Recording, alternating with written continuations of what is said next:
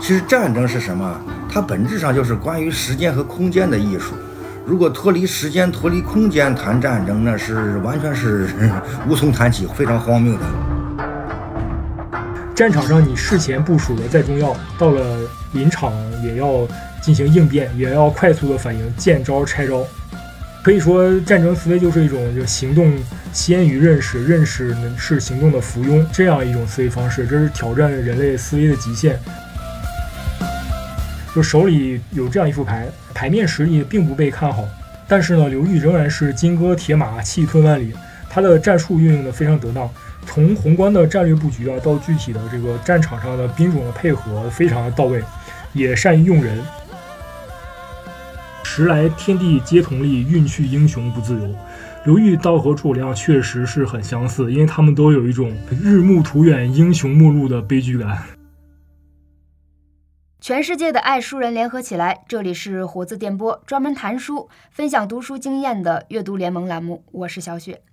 你可能也有这样的经验，就是跟朋友闲聊，问：哎，如果你可以穿越，你会选择生活在哪个时代？我曾经想过去魏晋南北朝，因为那个时候比较符合我的一个美学的想象。但是实际上的魏晋呢，是一个战事纷乱的时代。我记得李泽厚先生在《美的历程》里曾经提到，因为战乱，百姓呢颠沛流离，他们用泥塑佛像，然后呢把佛像缩小，随身携带。灾难之中，人们都渴望一个神来护佑啊。嗯，这个时代里就出现了一位神人刘裕，他被青年历史学者李硕老师盛赞，绝不亚于靠蒙古骑兵横扫亚欧大陆的成吉思汗。和比他早四百余年的古罗马统帅凯撒有诸多相似之处。将近一千年之前呢，辛弃疾也曾写词：“斜阳草树，寻常巷陌，人道寄奴曾住。想当年，金戈铁马，气吞万里如虎。”里面提到了那个妓奴刘季奴，就是后来取代晋朝建号南朝宋的宋武帝刘裕。刘裕呢，本身是庶民，出身低微，用现在的话来说，也算是个穷二代。从平民到气吞万里如虎。今天呢，我们就聊聊李硕老师的新书《楼船铁马刘季奴》中提到的刘裕和他的时代。讲到历史呢，我就必须为大家请来前几期我们后浪读名著的主讲人，活字文化的编辑小严。欢迎小严再次来到活字电波。大家好，上次聊完这个四大名著之后，一直很想念大家。没想到这么快就又见面了。因为上一次聊四大名著的这一期的完播率就是非常的高，所以呢，也是我们的一个小法宝。大家竟然能坚持听完。因为你是历史专业级爱好者呀，擅长把文本中的内容跟历史结合起来。呃，而且我们今天就是要着重讲讲李硕老师这本新书在讲一个怎样的旧时代嘛，然后把这些内容作为正式开卷阅读之前的一个储备。而且今天的节目有彩蛋，李硕老师本人将亲自回应一些问题，所以我们期待一下。首先，我觉得《楼船铁马刘季奴》这本书的书名就。挺有这个点的啊，这个楼船指的就是中国古代的战船，是吧？是代表了水上的战争。铁马呢，就是陆地战争。然后刘裕这个人就是从。陆地上打到水上，我这么说好像显示不出这个战争的规模，也没有那种万里如虎的气势。小严，你知道就是那个刘裕他当年打下的疆土大概是一个什么样的范围？就是毕竟李硕老师说他不亚于那个横扫亚欧大陆的成吉思汗嘛，那他行军到底就有多远？他打下的疆土也还是没有突破这个东晋南朝的范围嘛，他毕竟最后也。功败垂成，没有能够恢复中原，所以他没有再创造一个大一统的王朝，所以他领土其实范围不大。至于说他行军有多远呢？他早年和那个孙恩、卢循的起义军不断的周旋，在长江流域的各处作战。还在那个东南沿海也进行过战斗。后来他总揽军政，部署北伐大计之后呢，从江淮地区打到了山东南部，消灭了南燕，然后又西征攻取了洛阳和长安。从地域上看，确实不算太远，呃，基本上还是国内战争的范畴。但是啊，正如李硕老师所说的呀，刘裕的战争史非常精彩，并非因为像亚历山大和成吉思汗那样进行了穿越世界的远征，不是由于规模，而是由于其可观赏性。就是打的漂亮，是吧？对对对。什么叫可观赏性呢？我我们举几个例子。嗯。比如从时间上来看，他的几次战役发生的都非常的密集。刘裕的几个对手啊，北方的游牧部族政权和国内的军阀桓玄、刘毅等等，还有孙文、卢循的天师道起义军，他们接连和刘裕交手，一波未平，一波又起，紧张的让人喘不过气来啊。但是刘裕呢，从容应对，和军阀打完了，又和起义军打，和起义军打完了，又掉头北上，和北方的游牧部族政权，就是十六国里面的几个政权接连的交手。对，他就是九九六式打架，是吗？对对对对对对，是的，是的。然后打了半截儿，哎，国内的这个起义军又出现了，他就赶紧又掉头又回来，又又跟起义军打。就是这样接连不断的、非常密集、紧锣密鼓的，这让人喘不过气的这种作战方式，所以它可以说是非常精彩。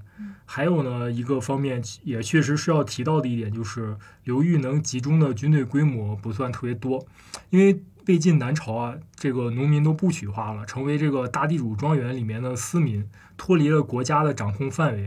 所以自工农数量的锐减，导致这个封建国家能动员、能组建的军队本来就不多，所以他能取得这么大的战绩，确实他的指挥上、战略上有有过人之处。嗯，就是其实他的那个兵卒，就是质数量和质量上都没有特别大的一个保障的这么一个前提质量还是有保障，一会儿我我我们会提到。嗯嗯，好好。还有就是刘裕擅长一个多兵种联合作战，用现在军事上的话说。就是他很呃很好的发挥了自己的长处，把这个骑兵、水军和步兵，还有甚至古老的那种已经呃数百年没有人使用的战车又拿出来，又用到了合适的地方，发挥自己的长处，让这个游牧民族的骑兵啊陷入被动，这都是可观赏性。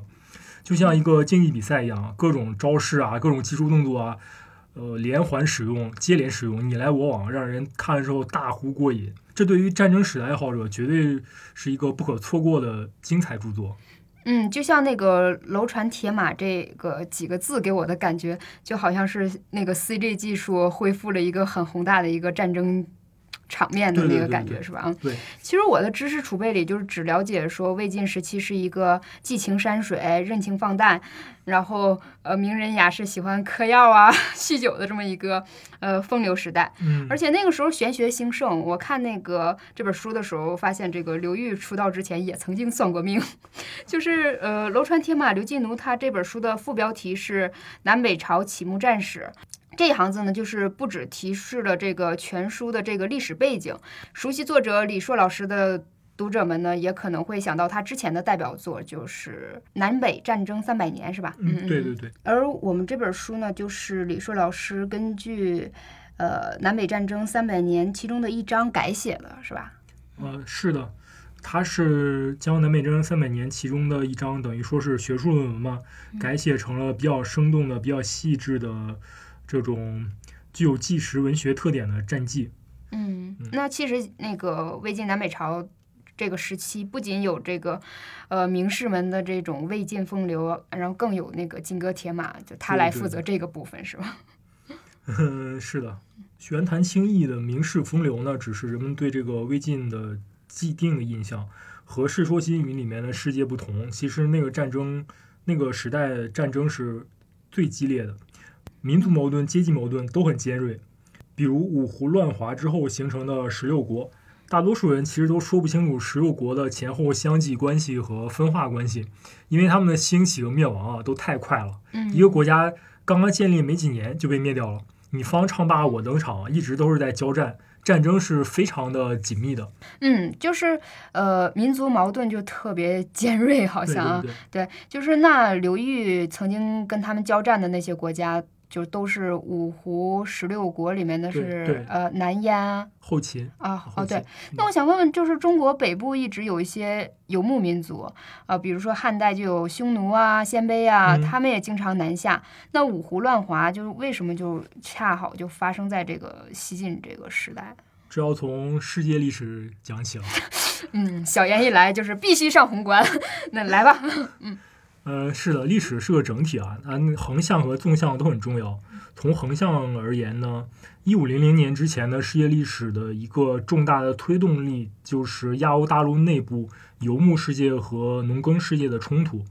众所周知啊，在亚欧大陆内部，因为基本的自然条件不同，人类文明很早就形成了这个农耕和游牧的两种生活方式。嗯，对，就是我觉得比较出名的那种，就是匈奴啊，啊，蒙古啊，是不是这些？嗯嗯，对，嗯。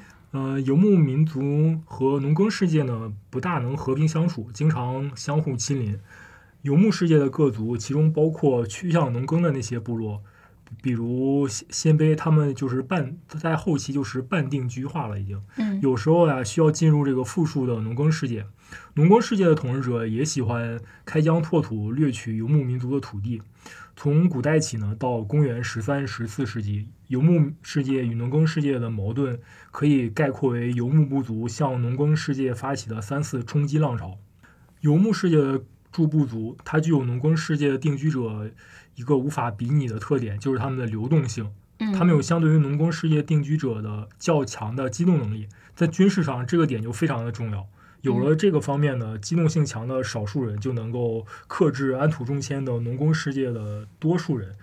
很大程度上，成吉思汗的军事优势就是建立在这个上面的。嗯，而且我觉得他们那个体制也都特别好。对对对。嗯，所以那刘裕他是赶上就是哪波冲击浪潮？你刚才说了是三波是吧？对对对，他赶上哪波？那个成吉思汗其实那个是第三次了，我们知道蒙古的那个。嗯。呃，刘裕呢，他赶的是第二次，就是始于公元二三世纪，延续到公元七世纪。这一次呢，主要是匈奴人。呃，还有后来进入黄河流域的鲜卑和拓跋诸部，进入这个波斯和印度的雅达，在匈奴的压力下冲入罗马帝国疆界内的日耳曼各民族，还有稍后兴起的斯拉夫各族。这个第二次冲击浪潮呢，导致了一个重大的结果，就是我们所熟知的亚欧大陆内部两个高度发达的古典文明的中心——罗马帝国和汉晋帝国相继的瓦解了。罗马城呢被匈奴人和哥特人先后的攻陷，西罗马帝国就灭亡了。嗯，在中国呢，在五胡的进攻之下，西晋王朝也丧失了北部疆土的统治权。中国史上的这个五胡十六国，就是这一次冲击浪潮的产物。这个时代可以说，亚欧大陆从西到东，整个世界都陷入动乱了。啊，你这么一说，我就感觉终于把历史就是连缀起来。那五胡乱华之后，那个晋王朝它就南迁了，是吗？啊，那汉晋帝国就没像西罗马帝国那样灭亡，就也算是咱咱们的侥幸幸运。对，这个是个非常有意思的现象啊！亚欧大陆的两个古典文明的中心——罗马帝国和汉晋帝国，就是汉王朝和后来魏晋，我们合称为汉晋帝国。嗯，在这个游牧民族的打击之下，全部瓦解了。但是他们却形成了不同的局面。欧洲呢，就是全部的蛮族化了，建立很多日耳曼人的国家。这就是后来现在我们看到的欧洲国家格局的雏形。嗯，英国、法国和德国，其实还有意大利，都是在那个时候开始奠基的。嗯，希腊罗马的古典文明呢，从形式上讲就消失了，一直到了文艺复兴才又被我们发现，就落寞了。对对对。嗯但是呢，中国的情况就很不一样了。晋元帝司马睿退到这个江南之后啊，开创了东晋南朝三百年的格局。和北方的游牧民族建立的政权，北魏啊、北周啊、北齐啊，一直在对立，但是他们也有相互的融合。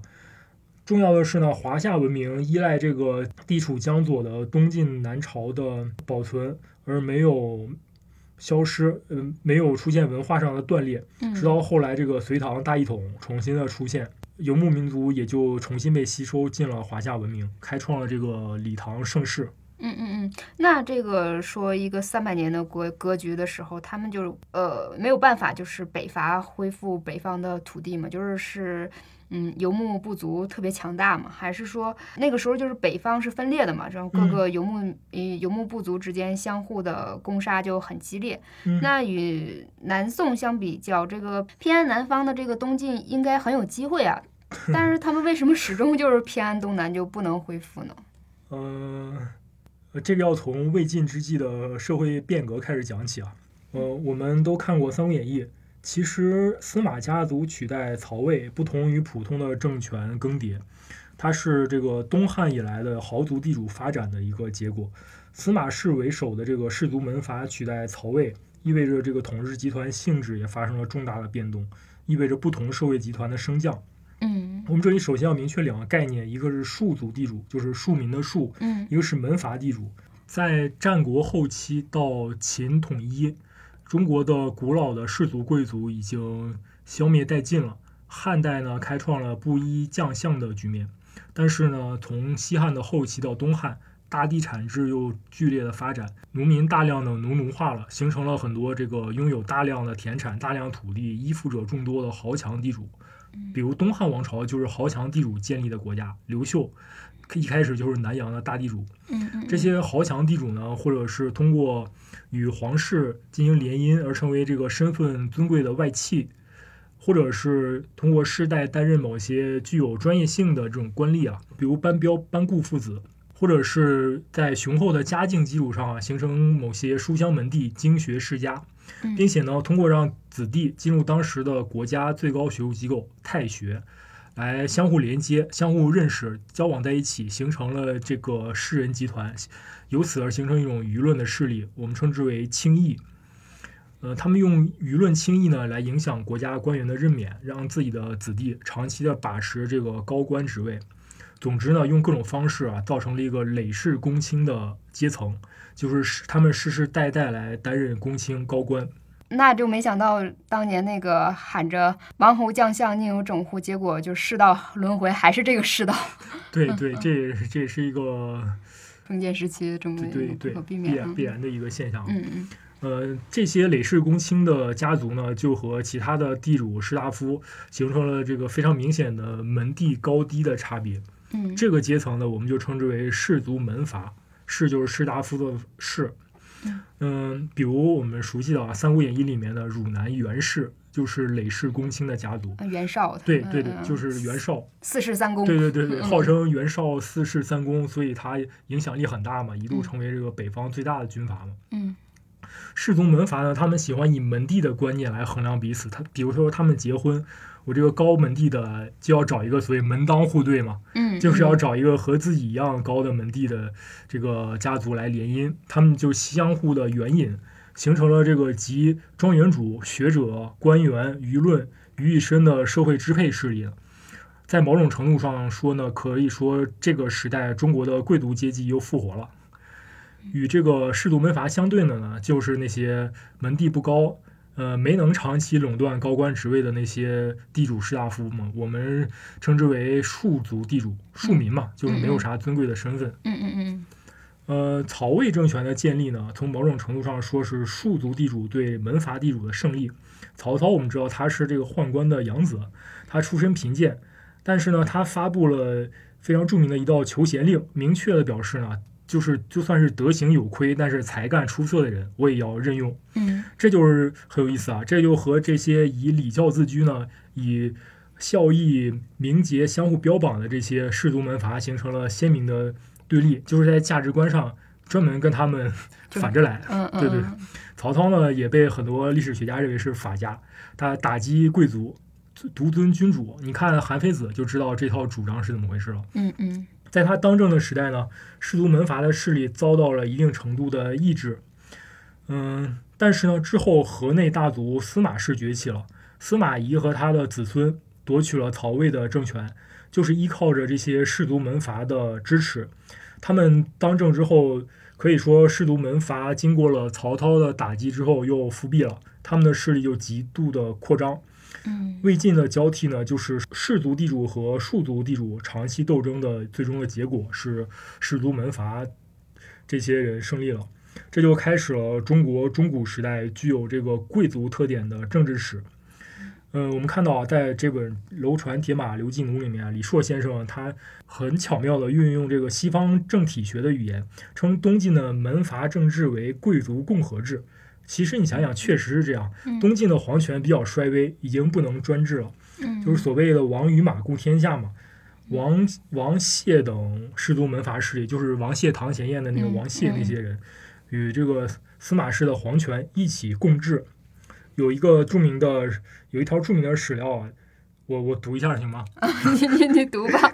就是非常著名这条这条这个话非常著名，就是晋主虽有南面之尊，无总御之实，宰辅执政，政出多门，全去公家，遂成习俗。政出多门就是说当时的几个贵族的家族共同来决策，全去公家，公公室，公室就是皇室，就是朝廷已经没权了，而且。遂成习俗，已经成为一个习惯法了嘛？嗯嗯，就是带有罗马老元老院贵族共和制的这个色彩。我天呐，我刚开始以为门阀就是那种纨绔的 那个纨绔的集合，就是没想到，就是他们还有一个这个呃，我我我带引号那个双引号一下，就比较先进的共和政治。那他这个共嗯，这个氏族门阀的共和政治，就是对后来的东晋有就是有什么样影响？他们又发展成什么样？嗯，这个。在五胡乱华的时期，这个东那个西晋的主力军队覆灭之后，洛阳就被攻陷了。这个晋怀帝呢就被掳走了啊。呃，他应该是中国史上第一个被少数民族掳走的皇帝了。我记忆中就是 宋徽宗，其实是步了他的后尘。嗯，那中间也隔了好几百年。对对对对对。嗯这个神州陆沉啊，当时有一个著名的话叫神州陆沉。门阀士族们呢就纷纷的南迁到了江南。呃，司马睿呢驻守建康，成了众望所归，大家就拥立他称帝。呃，由南迁的门阀士族里面比较著名的，比如说琅琊王氏，一个著名的政治家叫王导，担任丞相，帮助司马睿在江南立足了，呃，站稳了脚跟。呃，他具体的过程很有意思啊，这个可以略讲一下，因为这个这个事事情很巧妙。一开始呢，这个琅琊王安东将军，也就是后来的晋元帝司马睿驻扎在建康。但是建康这个地方，我们知道它以前叫建业，它以前是三国孙吴的故土，有很多江左的门阀士族。因为你不光北方有司马氏这这些琅琊王氏，呃，这些门阀士族，人家江南也有人土著的那种门阀士族嘛。嗯嗯，因为各地的生产方式都一样嘛。呃，和他们呢，和这个孙吴政权有紧密的联系。这些人被称为吴姓大族，就是东吴的吴。他们的他们他们有自己的共同的认同。他们对那个已经落魄的司马睿呢，采取了敌对的，至少是冷漠的态度。呃，司马睿呢自己也说啊，寄人国土，心常怀贱，就是寄身在人家的地盘上，自己也没啥实力，有名无实嘛，心里没底，所以就就就经常的惭愧。但是呢，他们毕竟还有这个天子的旗号，所以王导就采取了一种策略，就是不去强行的打压这些呃地头蛇、这些吴姓大族，而是主动的争取他们，去联络他们，去笼络他们。他对司马睿建议啊，说先延请这个吴姓大族里面声望最高的顾荣、贺荀两家，就是用天子的名义代以隆礼，就是很隆重的礼节来笼络他们。这个故事呢，在吴姓大族里面地位非常的高，相当于北方大姓里面的这个王谢高门，对当地百姓有很大的号召力和影响力。啊，他们接受了司马睿的邀请，应命而至。首先对那个司马睿表示了支持，结果没过多久呢，就是吴快风靡，百姓归心焉，就是江南的市民都支持司马睿了。这样呢，吴姓大族和江南的百姓就抛弃了这个隔阂，拥戴司马家族了。东晋政权呢，就这样在江南站稳了脚跟。啊，就是若龙得盘着地头蛇一起一起哈。对对对，因为之前那个东吴，东吴他毕竟是被晋给灭掉的嘛，所以当地的人还是对那个司马睿有一些抵触呢。所以王导用这种呃这种去争取笼络的方式，等于是要建建立一个统一战线嘛。嗯嗯嗯嗯。呃，王导呢，他为了笼络这吴姓大族，采取了一种更有名的政策啊。当时的记载是叫宁使网漏吞舟，另外呢，政务宽恕，视同简易，这什么意思呢？网漏吞舟是什么意思？就是说法网不严密，就是特别的宽，就就像一个网可以吞掉一个舟一样，就像一个网可以漏掉了，然后把一个船都漏掉一样。就是说吴姓的大族呢，他们如果犯了法的话，大多会得到东晋政府的宽恕，就是不予追究。这就是 政务宽恕，事从简易的意思，就是一切从简了。呃，你们有什么有什么问题，只要不不不反对我不造反的话，我基本上就呃不不不追查你们什么。嗯，就贪腐机构。对对对，就是 纵容他们，纵容他们来呃胡作非为。就是不要理解为王导多么的仁政爱民，不搞严刑峻法。其实他这种是专门针对吴姓大族实施的一种特殊的优待政策。对那个普通的百姓，他不这样。嗯，包括吴姓大族，如果侵占了普通百姓的土地的话，百姓如果送之于官府，王导是不管的，他给予这个吴姓大族法外特权，任由他们胡作非为，这就是网络吞舟的意思。我天啊！我要反呢！我要反。但是呢，老百姓肯定是想要反的呀。嗯。但是这这个政策又形成了，就导致了北方士族和南方士族基本上达成了一个妥协了嘛。嗯。就是南方的士族允许这个司马氏，呃，就是允许这个东晋皇帝在他们的他们的江南的地盘上建国，然后呃北北方的这个氏族和这个皇帝呢，又给他们优待，就是相互的妥协嘛。嗯，这就调和了这个南北氏族门阀之间的矛盾。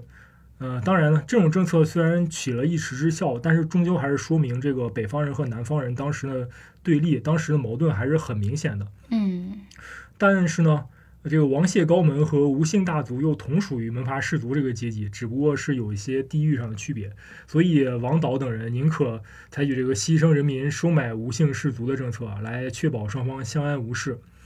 这就是为什么东晋不能趁这个北方各部族政权相互攻杀之际，出兵北上去恢复中原，因为他们内部不同的社会集团之间的矛盾是还是很明显的。嗯你看，东晋政府始终不能和这个吴姓大族江左百姓同心戮力克复神州，一方面是因为这个吴姓大族他仅仅是被收买了而已，嗯实际上还没有真正跟北方的这些人真正融合，呃，仍然是一个独立的地方的利益集团。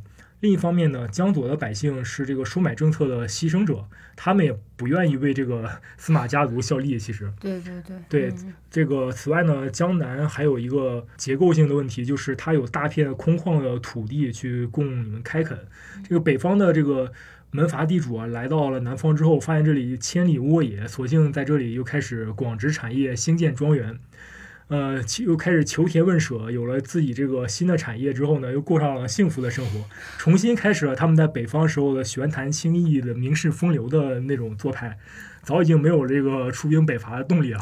所以他们就是一个缺乏信仰的一个集团，就就只顾这个眼前的这个幸福。但是是我要我的话，人就一辈子，那我也不去北方，天天去打仗，风餐露宿，这江南富庶好 是吧？这是江南好风景啊！嗯 嗯嗯，那你刚才说的就是各个门阀之间，呃，门阀和皇族之间就互相尔虞我诈，然后争权夺利。在这个《楼船铁马刘季奴》的这个书里面，也是把这一段写的比较淋漓尽制，是吧？对对，嗯，就是东晋大司马桓温，他北伐的目的就是建立功业，然后争取政治上的资本。结果三次北伐都是高开低走。嗯，那里面肯定是有士族门阀在后面掣肘的因素啊。呃，成也是门阀，败也是门阀，就是能保住江南是王导啊、谢安他们这些人的功劳，但是不能恢复北方的，也是门阀之间相互掣肘，以及各个家族都在江南扎根儿的这种因素导致的，就大家没有动力再再再往往前，是这样。是的，是的。嗯他们在江南重建了庄园之后呢，其实，呃，就已经可以称之为江南地区的特权集团了。嗯除了少数人，比如说有这个个人的志向的这个闻鸡起舞、中流击楫的这个祖狄，哦，还有这个野心家，比如桓温这些人啊，就没有人愿意冒死北上作战了。嗯即便是淝水之战过后啊，这个前秦军队败退了之后，谢安也只是下令攻略这个江淮地区，没有长驱直入直攻前秦腹地。虽然这个前秦不久之后就分裂内战了，但是他们还是不愿意去打。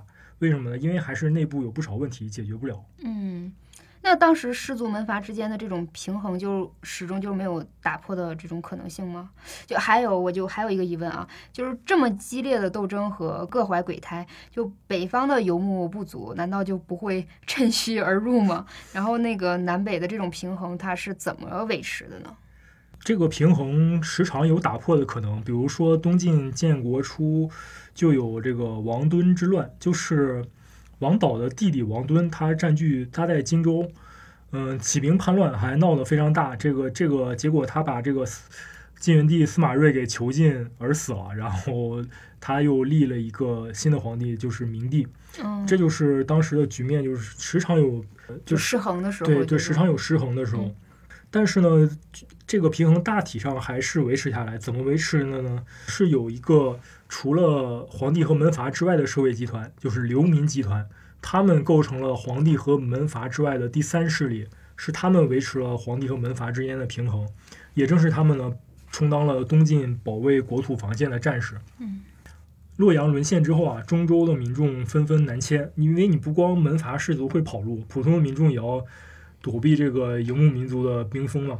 他们以宗族乡党为单位联合在一起，陆续相继南下。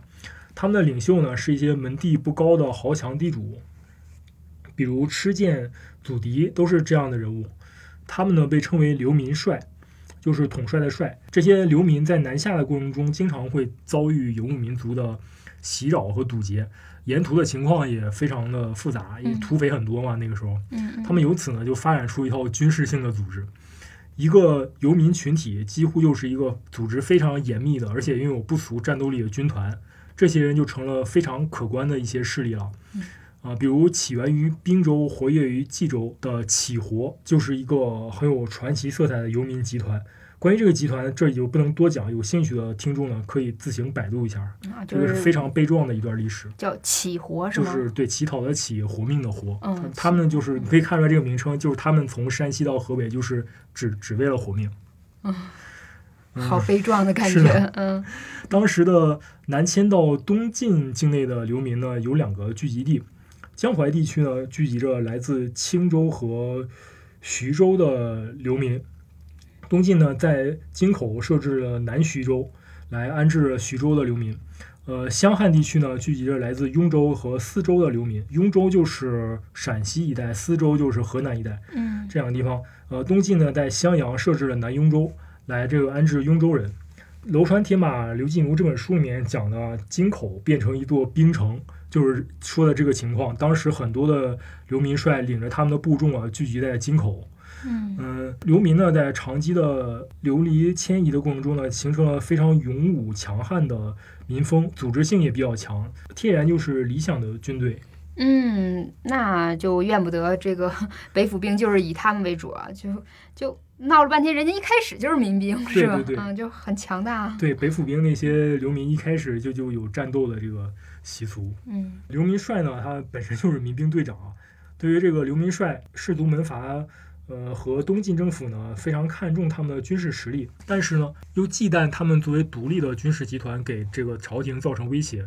毕竟这些流民集团都有自己的领袖嘛，他们相当于是独立在朝廷之外的一些山头。嗯嗯，而东晋政府呢，除了皇帝的名号之外，好像也没有什么其他东西来遏制人家。所以呢，他们自己还要靠门阀士族的支持呢，所以他们对这些流民集团还是非常害怕的。所以东晋的皇帝呢，就禁止他们过江定居，只能居住在居住在长江以北，这样呢，就是不会威胁到江南的安全。呃，而又可以成为这个游牧民族南下的屏障，就抵挡游牧民族南下的屏障。这就是金口，也就是现在的镇江市一带流民特别多的原因。我天啊，这不是拿人家当炮灰使吗？这太会打算了吧？对对对，这个确实确实很会安排啊。嗯 但是呢，我们千万不要低估了这些流民集团的实力。嗯流民帅呢，大多是以豪杰之气著称，和名士做派的那群士族门阀，从气质上根本就合不来，所以呢，他们就长期的被排斥在朝廷之外。嗯除了吃剑之外呢，入朝辅政的极少。但就是这个吃剑，这个流民集团早期的优秀的领袖，他本身是东汉名臣的后裔，呃，还是有一定的门第的，这就造成了他和其他土豪型的流民帅，呃，有些不一样。他是被这个士族门阀所接受的，嗯，就是他就是他首先是有一个阶阶级地位在的，是吗？嗯嗯他他就是跟士族门阀有有那么一点亲缘上的关系，应该是。嗯嗯他和士族门阀进行这个亲密合作呢，对当时东晋的政治走向产生过重大的影响。这里稍微介绍一下这个过程，就是他在东晋初年王敦之乱的时候，站在这个东晋皇帝这边，帮助明帝平定了王敦之乱。后来呢，又成为东晋明帝的托孤大臣之一，与这个王导一起接受了托孤，接受了遗诏。嗯、后来呢，又与著名的将领陶侃一起平定了苏峻之乱。之后呢，陶侃和王导之间的矛盾激化了，他又拒绝了这个大将陶侃、外戚于亮等人的这个废黜王导的建议。这样呢，他协调了当权的朱门阀士族之间的关系。可以说啊，他作为一个第三势力呢，不失时机的在各方之间进行了周旋和协调，几次使这个天平将要倒向一边的时候，又重新的恢复过来，恢复了平衡，就使这个皇帝门阀呀、门阀之间即将失控的局面，呃，恢复稳定。他是一个非常奇特的人物。嗯嗯嗯。此外呢，他在他统领着南下的流民啊，长期驻扎在京口一带。京口作为一个军事重镇，起初就是在他的经营之下初具规模的。后来的北府兵，应该就是谢玄等人在他早年经营的基础上进行的重建。嗯，所以说到这儿，我还是真的觉得想到什么水能载舟，亦能覆舟，还是这种流民对对民才是真正的一个中流砥柱，是吧？过日子是他们，然后维护南方稳定的其实也是这些呃流民阶层。嗯，那保住半壁江山，当然还是比较不容易的。然后有一些民众他知道可以流流窜，然后去不同的地方，但有一部分就没南迁的人。他们还是留在原地是一种什么样的局面？就是呃，没有向南方迁移的那部分人后来怎么样了？对，是吗？对对对。嗯，留在北方的那部分人呢？其实我们初中的时候呢就知道他们的生活状况了。What？初初初中那那个什么什么？你还记得有一篇课文叫《桃花源记》吗？啊，《桃花源记》就无无论不知有汉，无论魏晋啊啊啊啊！其实这篇这个陶渊明的文章呢，它充满了奇幻的色彩和美好的希冀。这个这里面描述那个不与世人来往啊，独立于乱世之外的这个世外桃源啊，是以当时的社会上一些真实的情形为原型来写的。那个历史学家陈寅恪在《桃花源记旁证》这这个译文中啊，考证说，西晋末年，戎狄盗贼并起，当时中原避难之人民。其不能远离本土迁至他乡者，则大抵纠合宗族乡党，屯聚宝屋，据险自守，以避戎狄盗寇之患。这这篇文章呢，根据两个线索进行了考证，这很有意思啊。因为时间关系呢，我们就不展开来讨论。有兴趣的可以找来看看。当时就是这样一种的社会情形，在这个无政府的状态下呢，很多民众他不能南迁或者不愿意离开故土呢，他们就以宗族为单位组织起来。挑选那些比较险要的地理位置啊，定居在里面进行生产和生活。他们呢构筑了一些堡垒，起到了军事防御的作用。这些民众呢一兵一农，农闲的时候呢训练，有游牧民族过来或者土匪来骚扰的时候呢，就和他们作战，保卫家园。这种东西啊叫做，就是陈寅恪在文章里面提到的宝屋，又叫屋壁、屋堡。所以《桃花源记》呢，其实就是当时的一个。屋堡 就是一伙人，然后在一个山里挑选了一块地方，然后把自己封闭起来，然后就成了一个独立的、独立的、独立的世界了，和外面都隔绝了。就就是这样一种情况。疫情期间呢，很多小区实行这个封闭管理啊，查出入证，不允许外面人进来，和外面隔绝，就一副戒备森严的样子。都是为了保证自己居民的安全嘛？对对对，我们可以感受到啊，在乱世之中啊，一个一个一个个的聚落面对那种重重危险啊，呈现着非常紧张的状态。嗯，对，就是说在比较危急的时刻，就是一你要寻找就是可以庇护你的势力，就一群人总大过于一个人力量。对对对，是这样的。嗯嗯。当时的那些屋堡啊，这些就是这样形成的。嗯，在本书里面也他也写过，呃刘裕在。北伐的途中呢，在关中地区啊，看见一个个独立的小堡垒、小聚落，特别的多。你想想啊，前秦末年这个苻坚的苻苻氏的残余势力和羌族姚氏，以及攻入关中的这个慕容冲啊，他们在关中和陇西长期的混战，长安城里面都开始人吃人了。关中的百姓和豪强地主们的劫寨自保的肯定特别多。刘裕在路上呢，就见到了不少这种东西。天哪，那那那个时候实在是。怎么说乱世难安那种感觉？我要是阮籍，我也哭，我也天天在那儿哭。所以魏晋南北朝真的就不是说文学史上所说的就是完全那个名士风流的那么一个时代吧？就是这么复杂的社会纷争啊，和民族社会集团的迁徙，然后重新分化组合，各种各样的，然后深入到这些。比较细致的地方，就就会有很不一样的认识，然后就觉得我我穿越，我不太想回那边儿。嗯，但是啊，对，那我们就说回今天，嗯，今天这个主要人物哈，就刘裕。他就是这个北府兵军事集团的这个佼佼者，是吧？对对，就是他本人，就是到底厉害在哪儿？刘裕是李硕先生这本书的主角，嗯，对他我们就不太了解。就是读到这本书的时候呢，我们会对他的那个生平始末呢有了比较深的认识。嗯，那小严，你觉得他到底厉害在哪里？就很多读者他可能都比较沉浸于李硕先生这个文学性的、立体性的，就非常细腻的这个描写当中，我觉得很享受，就是是一个很好看的历史读物。嗯但是对刘裕的历史不太了解，像李硕先生也说，他是一个呃没有舞台感的人物，就是对他的那个言行记载就比较少。那刘裕在军事上就是到底厉害在哪里？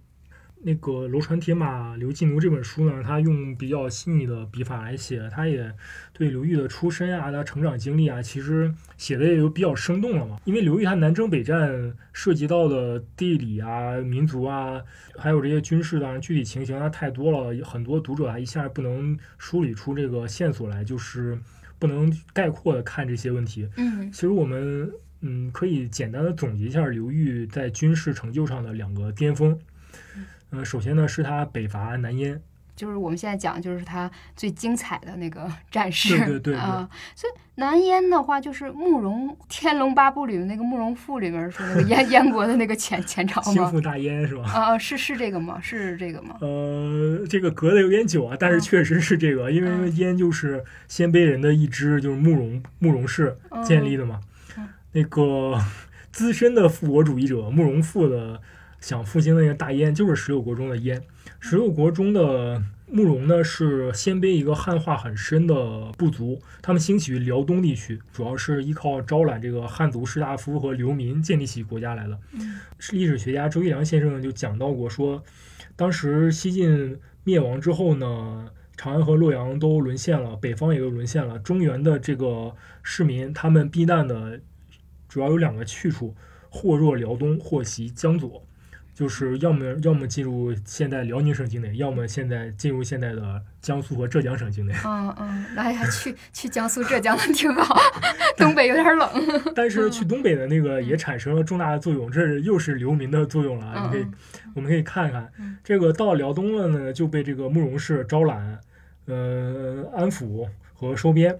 史称呢，这个慕容复立呃建立了郡县制来这个统合留人，嗯推举贤才，委以庶政，录有宋生。就是说他们呃在这个辽东招揽这个中原流落到那儿的人里面，一些比较有贤能的人呢，来帮理他帮助他们治理国家，所以他们的国势就是越来越强。最终呢，南下占据了山东、河北，史称前燕。后来呢，又有作为他的后继者的后燕和他分化出来的西燕，还有作为他残余势力的这个南燕。南燕就是被刘裕消灭的那个。哦，那他消灭的这个过程中，就是展示他怎样的那种非凡的将略呢？嗯，他伐南燕的过程总的来说还是比较顺利的。有一个最大的问题就是他要如何对付这南燕的骑兵。南燕呢，国家虽然小，主要是山东南部，就是当时的青州。呃，当时属于慕容鲜卑在北方的残余势力，但是呢，他们尚有骑兵数万人。如何对付这些骑兵呢？首先就是尽量取山地来作战，避免平原遭遇。因为平原上骑兵的冲击力是非常可怕的，步兵你根本抵挡不住。当然，我们说一句题外话，刚才提到这个《天龙八部》了，那里面涉及到燕云十六州，是不是？嗯嗯嗯，我们就可以从这里面看出来，这个燕云十六州对于这个宋辽战略平衡的重要性。为什么说一旦丢掉了燕燕云十六州，中原的王朝就非常被动了？因为燕云十六州大部分都是山地，而燕云十六州以南就是沃野千里的这个华北平原。契丹呢占据了燕云十六州，就可以呃长驱直入，一直抵达到黄河岸边，这个是非常可怕的，损失了这个山地。对于这个中原的政权缺乏骑兵的这个政权来说是非常可怕的。其次呢，就是呃刘裕他有一个非常绝妙的办法，他重新使用了战车兵这种古老的兵种，但是呢，已经不是像春秋时代那样用战车进行突击，他只用战车形成对步兵的保护。战车呢，在步兵的领域当时叫双轨徐进，就是两辆战车两辆车辆并行前进。在车辆上呢，设置这个能抵挡攻矢的障碍物，作为就相当于装甲或者外壳那样的，嗯，步兵呢就是躲在中间，避免这个暴露在敌人骑兵的冲击或者射击之下。只有我方的少量骑兵在这个周围担任一下侦察和警戒的任务。这种步骑配合的战法，让这个南燕的骑兵可以说无所作为。另外呢，这个南燕的，呃，皇帝慕容超呢，不听公孙五楼的建议，拒绝据守有奇南天险之称的大岘山。这是当时是一个非常险要的地势，他而且还拒绝揭秘清野，结果导致这个晋军长驱直入，深入了南燕的腹地。刘裕呢，他也非常擅长对手搞心理战，在那个南燕自己首战失利的情况下，求救于呃后秦。结果当时呢，后秦正被匈奴所困，只派出了少量的军队来支援他们。但是呢，正因为他们人数少，他们就想虚张声势。他们散布消息说，大秦十万铁骑已经到了。然后刘裕听了之后，就准确的判断，这肯定是虚张声势。为什么呢？因为兵贵神速啊，他们如果真能来这么多人，那悄无声的打我们一个措手不及，那不是更好吗？为什么要提前这个大张旗鼓的到处宣布呢？嗯，所以他判断这一定是自张大自之词，嗯就是自自夸大自己的，就是你以为我是吓大的吗？就是刘毅可以可以可谓这个深谙博弈心理学啊。嗯嗯嗯刘毅呢，刘毅呢，听说的那个对方的使者向自己宣布说十万骑兵已到了这个消息的时候，就对这个呃姚秦对这个后秦派来散布消息的使者说，告诉姚兴，他就算不来，我灭亡了慕容之后呢，我也要去进攻他。他要是能来呢，当然好了，我一并就给收拾了，省得后以后费事儿。他自信的背后就是审慎的料敌判断。那他这就不是我吓唬你了，就是我通知你是吧？对，嗯呃，最后呢，南燕困守孤城就灭亡了。总的来说呢，刘裕这次北伐选择了一个恰到好处的时机。呃淝水之战之后呢，北方的部族政权曾经一度统一北方的这个前秦分裂了，又出现了后秦和后燕，拓跋和这个匈奴也相继崛起了，又混战不休。东晋呢，虽然经历了孙文、卢循的起义和桓玄篡晋的风波，但是桓玄之乱时间很短，消耗也不是很大。南方的力量是超过北方的。首先选择南燕作为进攻目标也是正确的。南燕地域小，比较孤立嘛，嗯，且地处这个山东南部，与这个江淮地区接壤，可以由江淮通过水路直达，交通比较方便。嗯，那那个孙恩和卢循他们那个起义也特别有意思。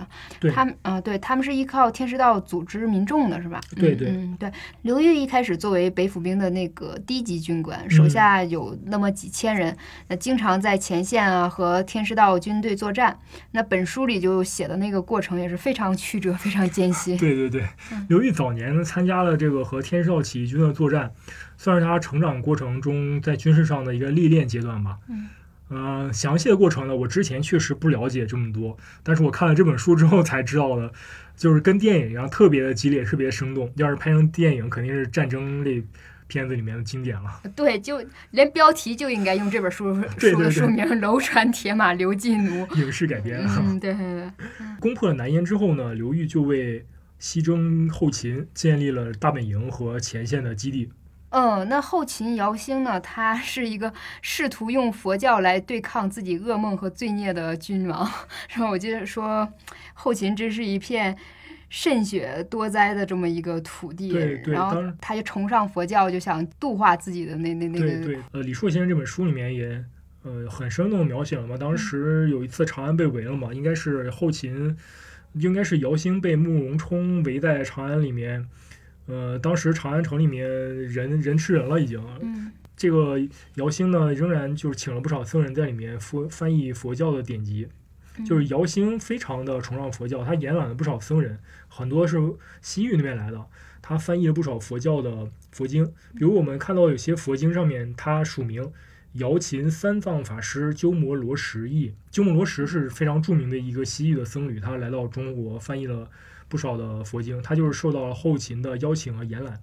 嗯、我们讲讲这个讨伐后秦的战争。嗯，好好。呃，本书里面讲了这个非常详细的作战过程，因为涉及了不少地理啊、军事的因素啊，正好这本书里面配有地图，可以供读者按图索骥，为有兴趣的读者呢提供了跟这个刘裕一起驰骋中原的机会。对，就是读这段战史的时候，一定要看这些图，对对对对，有有这种空间的思维在里面。对对对对对，这个非常重要。嗯，呃，结合这些地图，其实才能看懂他这次行军的这个关键点。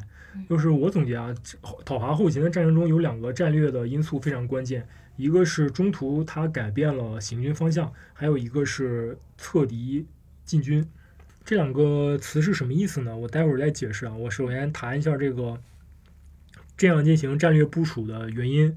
原因呢，就是必须从水路进军。为什么必须从嗯水路进军呢？是这样的，刘裕的兵种特别的多，呃，辎重特别的庞大，嗯，复杂的兵种呢，需要这个呃准备很多的。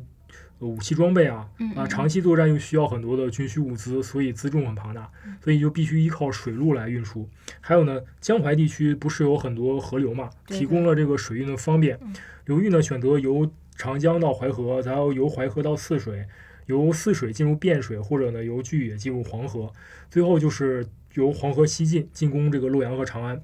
嗯，其次呢，后秦的洛阳、长安、潼关等据点，它都是在黄河沿岸的。嗯，从黄河用水路进军呢，可以分割包围这些据点，让他们失去彼此的联络，而且可以源源不断的提供这个进军所需要的这个后勤物资，从水路直接就呃运上来了。呃，魏晋南北朝时期呢，社会经济凋敝，中原残破呀。当时可以说赤地千里，北方部族政权的统治基本呢就是据点化了，他们只能占据一些相对孤立的城市作为据点，在广大的农村啊、山区啊这些地方呢，就是刚才我们提到由民众在豪强地主的带领下自发组织成了那种独立的屋堡。嗯，刚才不是说了吗？就其实就是这样一个状态，所以当时的这个后秦啊这些政权就是只占据了一些孤立城市了。这就一片散沙。对对，这就决定了从水路进军呢是一个非常好的选择。呃，由水路进军呢，因为是黄河是东西流向的嘛，这就决定了必须侧敌行军。为什么呢？因为你在黄河从东到西，当时从这个大本营彭城，也就是徐州，一直向西进，一直向西向洛阳进军的时候，就是需要在侧面和敌人接触。就是说，黄河的北岸都是北魏的地区嘛，这样你东西行军的时候，你的北方、你的侧面不就是敌北魏，就是另一伙敌人了吗？嗯，这就叫侧敌进军。而且呢，它需要变更行军的方向，他们从江淮地区呢，直接呃南北向的去先北上到彭城，也就是现在徐州，然后再从彭城啊、寿阳啊这些江淮地区的北部，呃拐弯儿，再向西。这种侧敌行军和改变方向的这种战略呢，在军事史上还是比较罕见的。想要达成的，第一必须有强大的后勤保障，第二是军事力量本身必须特别强大。纵观这个讨伐后秦的战争啊，有两点很精彩，一个是用雀跃阵对付这个原魏骑兵在黄河北岸的骚扰。雀跃阵，对，雀就是退却的雀，月就是月亮月嘛。这个因为它的阵型像一个。呃，一个一很弯的一个月亮，它是弧形的，所以叫雀跃阵。嗯嗯嗯，雀跃阵非常有名，在中国军事史上可以称之为一个传奇了。这个非常有意思，我就觉得这个拍成电影会更精彩。嗯，当时的 黄河北岸就是北魏的地区嘛，刘裕这个水军沿着黄河进军的时候，北魏不断的派这个骑兵去射击刘裕的船只，像狗皮膏药一样粘着你，而且骑骑兵的机动性又很强，你你又抓不着他们是吗？嗯，就让你很难受，打了就跑。这个刘裕呢，下令在黄河北岸用这个战车和盾牌构筑成一个环弧形的工事，半圆形的，让步兵呢躲在战车后面，再派两千多人用这个携带百张大弩，就是特别巨大的那种弓弩，对，还不是弓，其实这个弩就是机械性的射击装置，比比弓的威力更大，还用这个铁槊，有也就是长矛，还有大锤一起杀伤敌人。当时呢，我河上就黄河上面有我方的大量的战船，一旦战事不利呢，还可以迅速的上船转移。当时北魏的骑兵冲击这个刘裕的弧形的防御工事的时候，发现骑兵根本冲不破这用战车构筑的工事，然后很多骑兵就呃下马，嗯，想要爬上这个工事，当时还还搭起了人梯吧，可以说我记得，嗯，结果刘刘裕的手下就用这些长矛。直接就把长矛折断，用这个剩下的一半呢，直接从那工事的，因为工事是木板做的嘛，很多直接从工事的后面，呃，像钉钉子一样，用这个大锤在这个长矛的后面一钉，然后这个就像钉子一样从那个木板刺穿刺过去了嘛，不就？然后据说一下就可以刺穿那个北魏军三四名士兵，就是非常可怕的，可以说当时的战况是 非常血腥。对对对，场面可以说非常非常的血腥。这个阵势呢，它立足于防守，以这个水军为依托，放弃了南军非常不擅长的野战，然后用这个弧形的。阵地防御来这个防止敌军骑兵的冲击，可以说是很巧妙的把手上的兵种进行了配合，算是多兵种联合作战最高境界了吧，在古代。第二呢是刘裕的先头部队，呃也很有意思，他们的先头部队呢没有和主力军团一起出发，由王镇恶、沈田子啊、谭道济啊这些人组成的先头部队呢先行进军。因为黄河比较淤堵啊，需要呃疏浚河道。先头部队呢携带的轻装，乘坐的小型的战船啊先行，先沿着黄河西进，然后攻取洛阳，并且呢沿途每到一个地方，看见有什么堵塞的，就开始疏浚黄河的河道，呃为后面那个携带大量辎重，因而必须坐大船的这个主力军团的后续进军提供了良好的水路。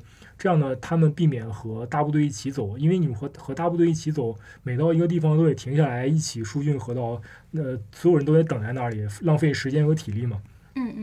洛阳这个据点呢，它由于后勤的主力在关中，洛阳只驻扎少量部队，用先头部队呢是可以攻下来的。呃，主力军团呢，刘裕统帅的主力军团呢，驻扎在大本营彭城，正作为整个战事的大后方。一方面呢，为先头部队提供支援；另一方面呢，他要监视和牵制黄河北岸的北魏的动向，就是避免了全军出动之后，大后方过于空虚，被北魏趁机攻占的这个呃局面。我天，真的就是属于运筹帷幄，就考虑极其周全的是不是听着都感觉累？对对，打了十罐鸡血的感觉。是的，呃，但是呢，先头部队又出了一个问题。王镇恶、沈田子和谭道济呢，可以说当时都是名将。当这些人组成了先头部队呢，全军深入，趁着后勤军的战略失误呢，一举夺取了潼关。但是他们很快遭到了这个后勤优势兵力的围堵。当时后勤的援军已到，形势对他们很不利。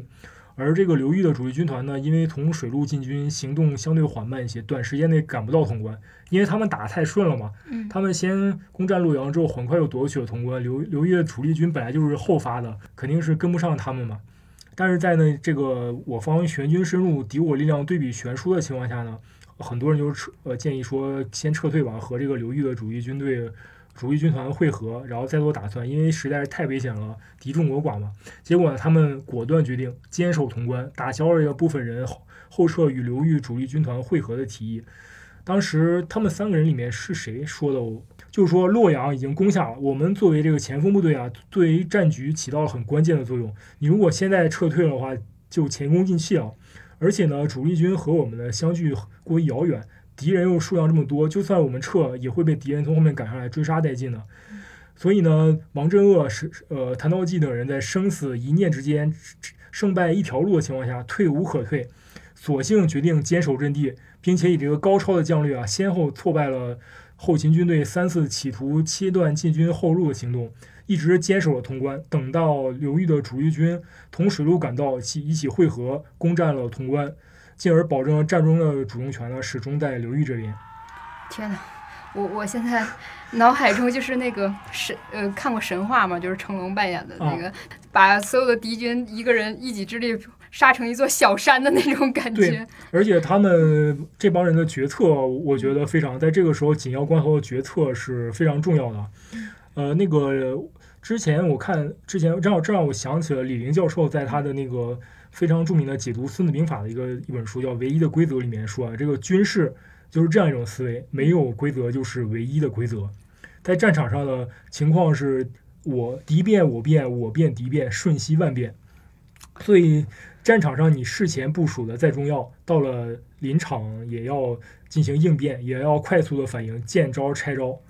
可以说，战争思维就是一种就行动先于认识，认识是行动的附庸，这样这样一种思维方式，这是挑战人类思维的极限，对于心理意志、认识能力和判断力都是非常强、那非常严峻的考验。我觉得这个他们这些人在潼关所做的这个决定，可以说就是一次非常出色的战例吧，在在这个就是临场指挥的一个非常出色的战例。这是非常需要强大的内心的。这是意志品质。对对，首先是有意志力，什么支撑他们就这么坚守下去？然后还不能只凭着一腔热血就是当炮灰，还得有脑子去拼出这么一条活路来。就我以前只知道那个。嗯，汉武帝征伐匈奴，然后觉得那个霍去病特特别帅，嗯，好像在我的形象里，他也是一个那个少年英勇。对对对，我以为汉代就是北伐匈奴，就是农耕民族和游牧民族作战的这个巅峰了，但是没想到魏晋时代这这么强悍，这么坚韧，然后藏着这么大一个大神。对对，在。呃，纯粹的军事的角度，汉武帝是其实是没法跟刘裕相比的，因为双方手里的底牌都不一样嘛。汉武帝呢，他能动员全国的力量，而且他为了北征匈奴呢，耗尽了文景两代休养生息所积攒的财富，才北逐匈奴成功。战争是赢了，不过最后海内虚耗，户口减半，所以最后到汉武帝的晚年，也不得不下了一个。著名的轮台罪己诏，就是号召以后就是进行自我批评、自我反思，以后就是，呃，不要再这样做了，告诫子孙们不要再这么大张挞伐了，因为确实打不动了。嗯，他对呢匈奴的战争呢是一种以强大的综合国力为后盾的，是一种土豪的一掷千金的打法，可以说。嗯嗯。当这个世界历史上游牧世界对农耕世界发起第二次冲击浪潮的，呃，江临未临之际，这个。亚欧大陆东西两端，呃，兴起不久的两个大帝国呢，就是汉代和呃汉代的中国和罗马帝国。他们对这个具有对于北方具有骑兵优势的游牧部落呢，基本上采取了这个防御的政策。嗯，刘裕呢，只占据了呃江南经济落后的荒蛮之地啊，因为当时的江南嘛还没有开发。嗯，呃，内部呢也是山头林立，呃，国力就和汉武帝差了一大半儿，而且呢又缺乏骑兵。嗯，当然呢，在那个江淮和关洛一带作战不是特别的需要骑兵，和这个汉武帝主动出击到塞北大草原不一样。在这个塞北大草原，你必须有骑兵，必须长期的长驱运动，否则的话就等于被人家牵着鼻子走了。但是呢，即便是在江淮和关中，北方部族的骑兵也会给人造成很大的麻烦。就手里有这样一副牌，牌面实力并不被看好，但是呢，刘裕仍然是金戈铁马，气吞万里。他的战术运用的非常得当，从宏观的战略布局啊，到具体的这个战场上的兵种的配合，非常的到位，也善于用人。呃，我们说呢，在古代的战争中，骑兵以其机动性是有着绝对的优势。呃，所以我们说火药打破了这个中世纪骑士的堡垒啊。在这个火药武器出现之前，步兵无论怎么样对骑兵其实办法都不多，成功的战例非常的少。所以李硕老师又说了呀。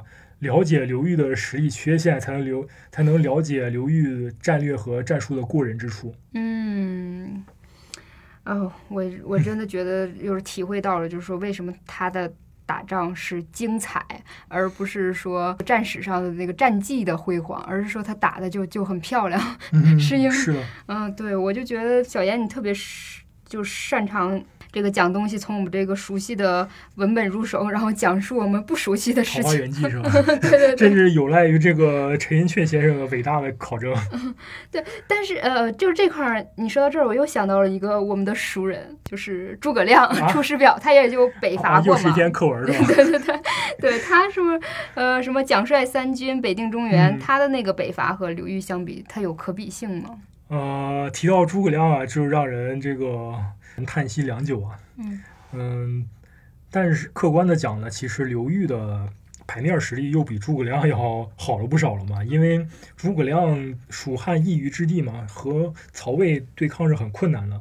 诸葛亮也知道，与其坐待灭亡呢，不如主动出击。其实他的北伐算是一种以攻代守的困兽之斗。出师表里面不是都说了吗？这已经到了存亡之秋了，不打也得打。嗯嗯。但诸葛亮的将略，也就是军事的战场上的才能，其实并不能和刘裕相比。我们不要看《三国演义》啊，我们看《三国志》里面就知道，那个《三国志》里面陈寿很公正的评价诸葛亮说：“智容为长，其谋为短，以民之长优于将略。”意思是说，他的擅长军队的管理，比如后勤保障，比如军队的行军布局布阵，还有他的那个。呃，军纪严明这些方面，就管理行政管理上面非常的呃在行在行。对，比如他死了之后呢，司马懿跑到武状元武状元他的大营的遗址上去去查看啊，说看想看他到底有多么神奇，发现他的营地的布置啊非常的有章法，呃，这就是他的长处。这个治戎为常的戎。戎是指的一切泛指的军事活动，不是指的专门指的作战。其实他并不擅擅长战场上的随机应变啊，根据战场的情况来调整自己的部署，并不是特别在行。小说里面对他的这种描写还是神话过度的。不过呢，刘裕和诸葛亮两个人倒是让我想，让我觉得你这么一提，还真是有很多的相似之处啊。两人都是天不假年。就是还没大业未成就已经身先死了，而且呢，又是被某种程度上说是被手下人坏了事儿嘛。就是诸葛亮第一次北伐，还是休他让他休养生息了很多年之后，积攒了足够的实力，呃，突然出兵北上。当时这个曹魏在这个关中的边境没有什么防备，被他打了个措手不及。而且当时的西北的天水、南安、安定叛魏应亮，就是。呃，反叛起来，来来这个迎迎接的迎接诸葛亮。但是呢，我们知道第一次北伐就是坏在马谡手上了嘛。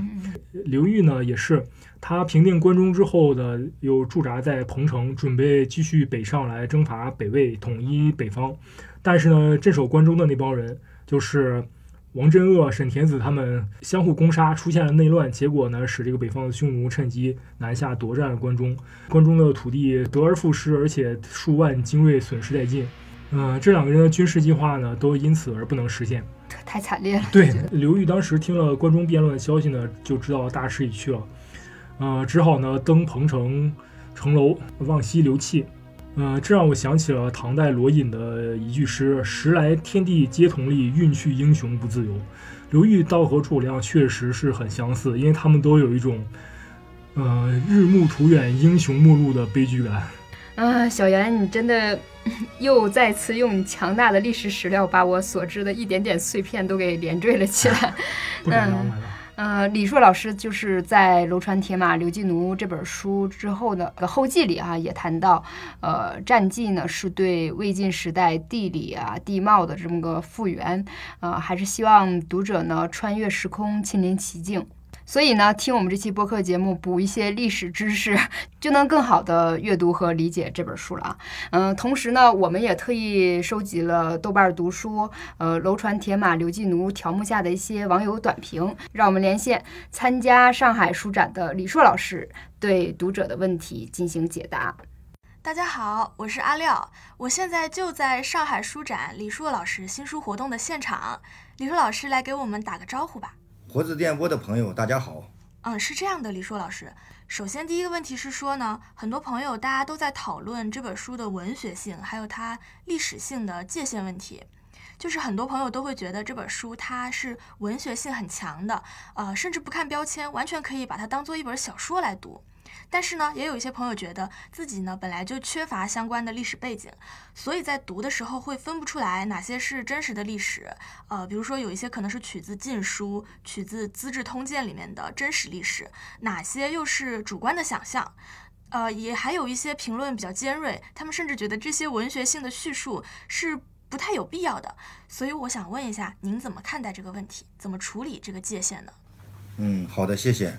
嗯，首先，我个人感觉是这部小呃作品现在的写作风格离小说还是有比较远的距离的。我相信，我如果重新写一部关于刘裕的小说的话，会比这个内容量也好，各种内容也好，会多很多很多倍。嗯，有朋友提到的关于这种文学性呢，我想是。对于不熟悉这段史料的人，可肯定这个疑问肯定会比较大，因为他不知道哪些是原来史书里面原文记载过的，哪些是我自己靠想象复原出来的。嗯，我只能首先这么区分：首先，在这本书里的所有的人物对话，这一没有一句是我虚构的，都是在史料中有有出处和直接记载的。我最多只是把它从文言文翻译成了白话文而已。嗯，其他的一些呢？